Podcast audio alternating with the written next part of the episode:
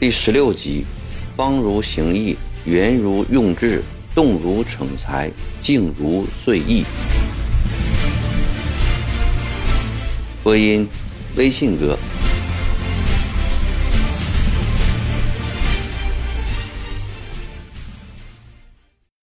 那还是康熙初年的时候，康福的先祖康慎父亲会试，在一个大雪纷飞的傍晚，来到了直隶安宿县地面一座古庙边，准备进庙烧避风雪。康慎刚要推开庙门，却突然发现门边雪堆里躺着一个人，这人差不多已全被雪掩埋了。康慎大吃一惊，连忙弯下腰来，手放在此人的鼻孔边，感觉到尚有一丝气在冒出。他把这人身上的血扫开，双手将人抱进庙里。这是一座破旧的小庙，除一间安放泥菩萨的厅堂外，旁边尚有一间小房，房子里有一张床。和一些简陋的用具，像是有人在住，但又不见人。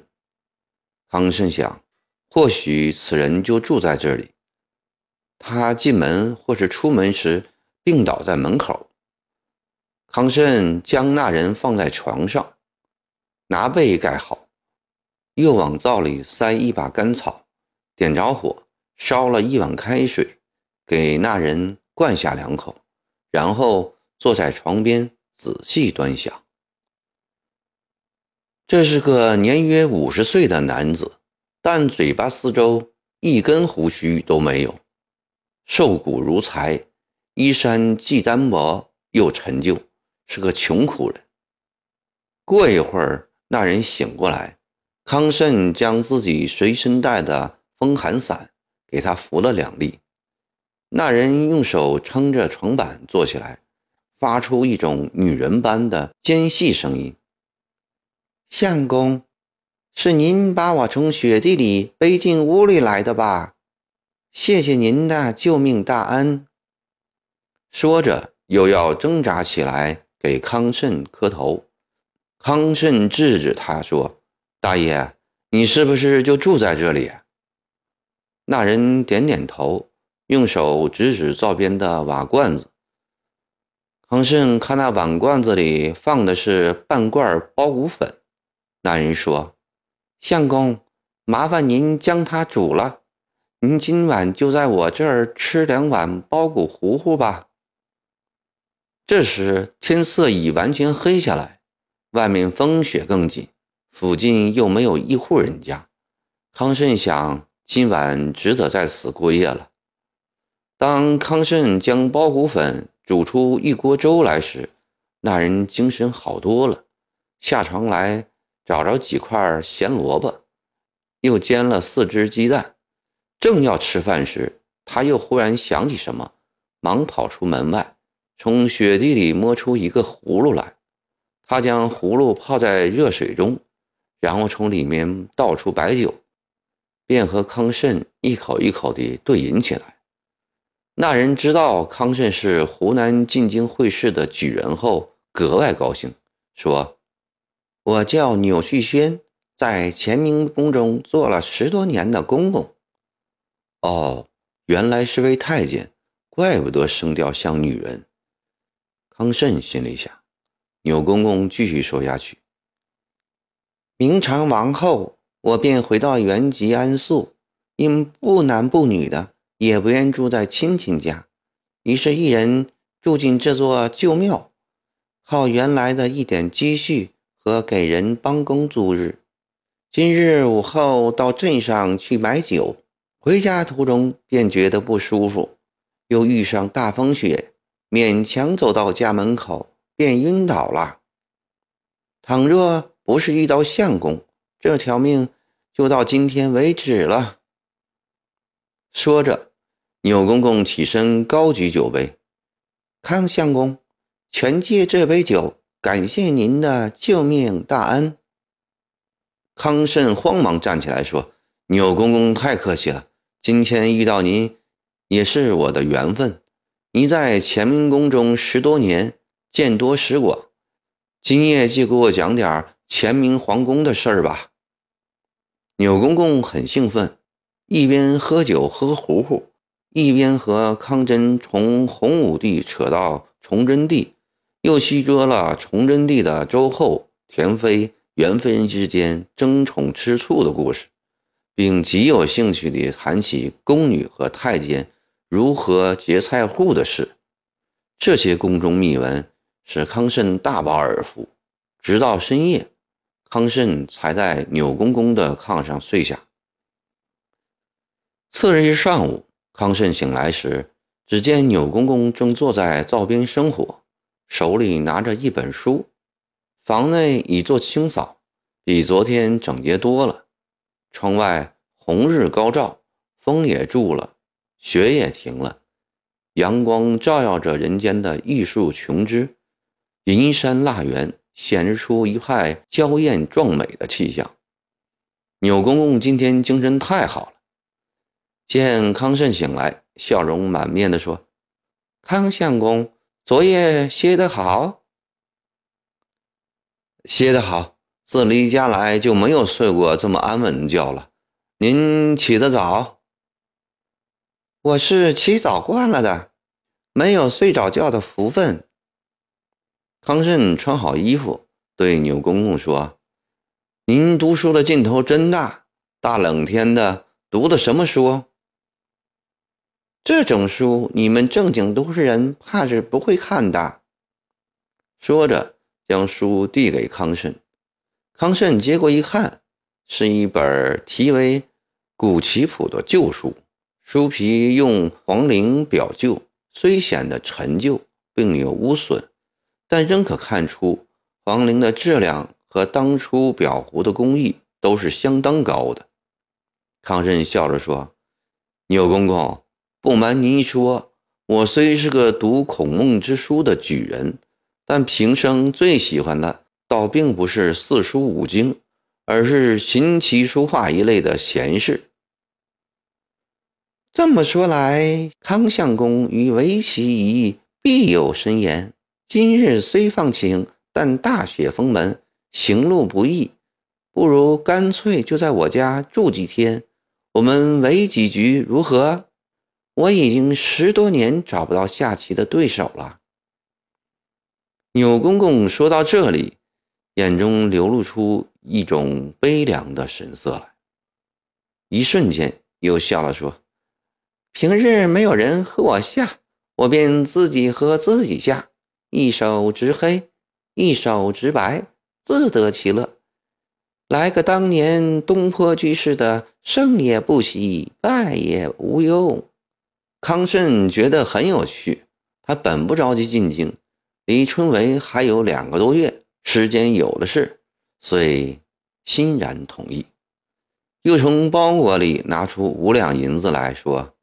钮公公，我看您的日子过得艰难，我也不是个富裕的人，这点钱全当我这几天的食宿费吧。康相公说哪里的话？我因为家贫，不能用丰盛的酒席款待你，已觉惭愧难堪，哪能收您的钱呢？钮公公，不要客气了，四海之内皆兄弟。你不收下，我也不能在这里安生住。钮公公想想也是，家徒四壁，饭菜全无，留下康相公拿什么来招待呢？于是收下康慎的银子。吃过早饭，钮公公说：“康相公，你就在这里温习温习功课，我这就拿相公的钱去买点酒肉菜蔬来。”回头我们好好围几局。钮公公走后，康慎拿起古棋谱来翻看，书中所载棋谱并不多。打头一篇是《尧帝教丹朱一棋局图》，接下来是《文王居有礼自一棋局图》，管仲与桓公对弈棋局图，庄公与惠施。对弈棋局图，范蠡与西施对弈棋局图，李斯与韩非对弈棋局图，张良与陈平对弈棋局图，孔明与周瑜对弈棋局图等等。这些棋局名称，康慎大部分没有听说过，见过的几个棋局图，又与平日的违法大相径庭。这真是本奇书啊！康慎如获至宝，聚精会神地看起来，看了半天，慢慢地，终于看出些门路来。午后，钮公公回来，吃完饭后，两人对弈。康慎一向以善意在朋辈中出名，随之连下三局，局局败北。钮公公下子出神入化，常常一子落盘。使康慎目瞪口呆，很久想不出一个对子。三局下来，康慎自知棋艺与钮公公相比有天壤之别，于是他整整一关，离开坐席，双膝跪在钮公公面前，说：“公公，您的棋艺非人世间所有，如果您认为康慎尚可教化的话，就请受此一拜。”收下我这个徒弟，康慎宁愿不要功名，今生就住在此庙内，侍奉公公，钻研棋艺。钮公公哈哈大笑，一把扶起康慎，快乐地说：“相公何须如此郑重？想我钮旭轩乃天地间一废物，空有围棋绝艺，却不能养活一身。”相公若真要弃功名而钻研棋艺，那我倒不敢与你谈棋了。钮旭轩收敛笑容，变得庄重起来。然相公此语却使牛某大为感动。几局其后，我已知相公根底不浅，思路灵活，只要稍加指点，有三五个月便可胜过牛某。况且。相公乃我之救命恩人，我昨夜自思一夜，正愧无法报谢，故今早拿出奇书来，以查相公是否有兴趣。既然如此，那我就平生所知全部告诉相公。此去京师不过三百里，只有五天的路程，离市区尚有两个多月。相公在我这儿住一个月。估计尚不会无事。从那天起，康慎便虚心拜钮公公为师，以古棋谱为课本，苦学各种棋局。果然棋艺日进，半个月后便脱离流俗，进入一种全新境界。康慎心中好不欢喜。转眼一个月已到，次日早晨，康慎就要告别钮公公。启程进京了。这天夜晚，钮公公捧出一盒围棋放在桌上，对康慎说：“这是一盒我珍藏二十多年的围棋子，现在送给相公，作为我们之间这段难忘日子的纪念。”康慎激动地接过紫檀木盒，先看盒面上那银云金龙，便已觉来头不凡。再看里面那两堆黑白棋子，真可谓棋中神品，喜不自胜，连忙深施一礼，谢公公厚赐。坐下，坐下。待康慎坐下后，康公公缓缓地说：“这盒围棋乃崇祯帝东宫田娘娘房中的宝贝。”康慎听后，心中猛地一震。田娘娘是崇祯爷最宠爱的妃子，不仅国色天香，更兼冰雪聪明，琴棋书画样样精绝，后宫佳丽无一人可及。崇祯爷待她远胜过正宫周后，偏偏崇祯爷坐江山十七年，无一日安宁。皇爷宵衣干食，勤于政事，没有多少娱乐的时间。田娘娘深知。皇爷肩上担子的沉重，遇到皇爷驾幸东宫时，田娘娘总是百般殷勤，想尽法子让他宽心一会儿。崇祯爷爱下围棋，田娘娘陪他下。论棋艺，皇爷自然不及田娘娘，但田娘娘每次都不露痕迹的有意向皇爷取胜。宫中苦无好子，田娘娘就叫她的父亲田红玉去设法谋一副好棋子来。田红玉派他的儿子到了云南永昌府。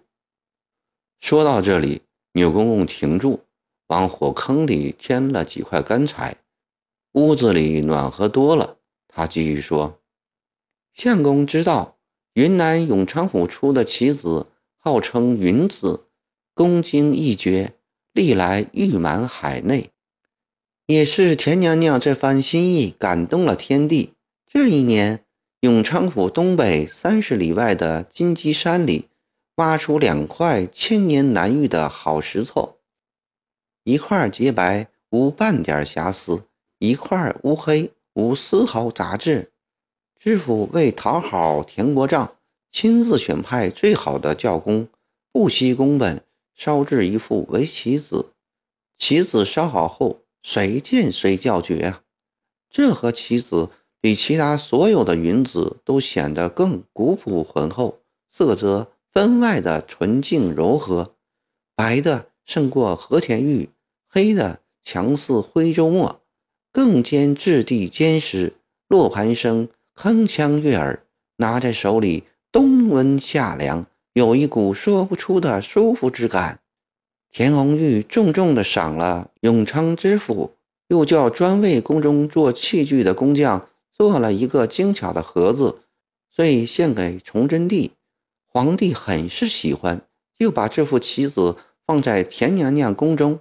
自那以后，皇爷到田娘娘宫中的次数更多了。皇爷对田娘娘的宠爱，令周后、西宫元娘娘和后宫所有妃子们嫉妒。田红玉也仗着女儿而显赫京师。我因为一直服侍田娘娘。便也受娘娘的影响，酷爱围棋。田娘娘也常为我们讲棋艺，为讨娘娘喜欢，我也就拼命的学，并偷偷地拜当时京中名义瘸子郎三为师，因而棋艺也慢慢提高了。有一天，皇爷高兴，和田娘娘下完棋后，还在盒子底板上亲自写了几句话。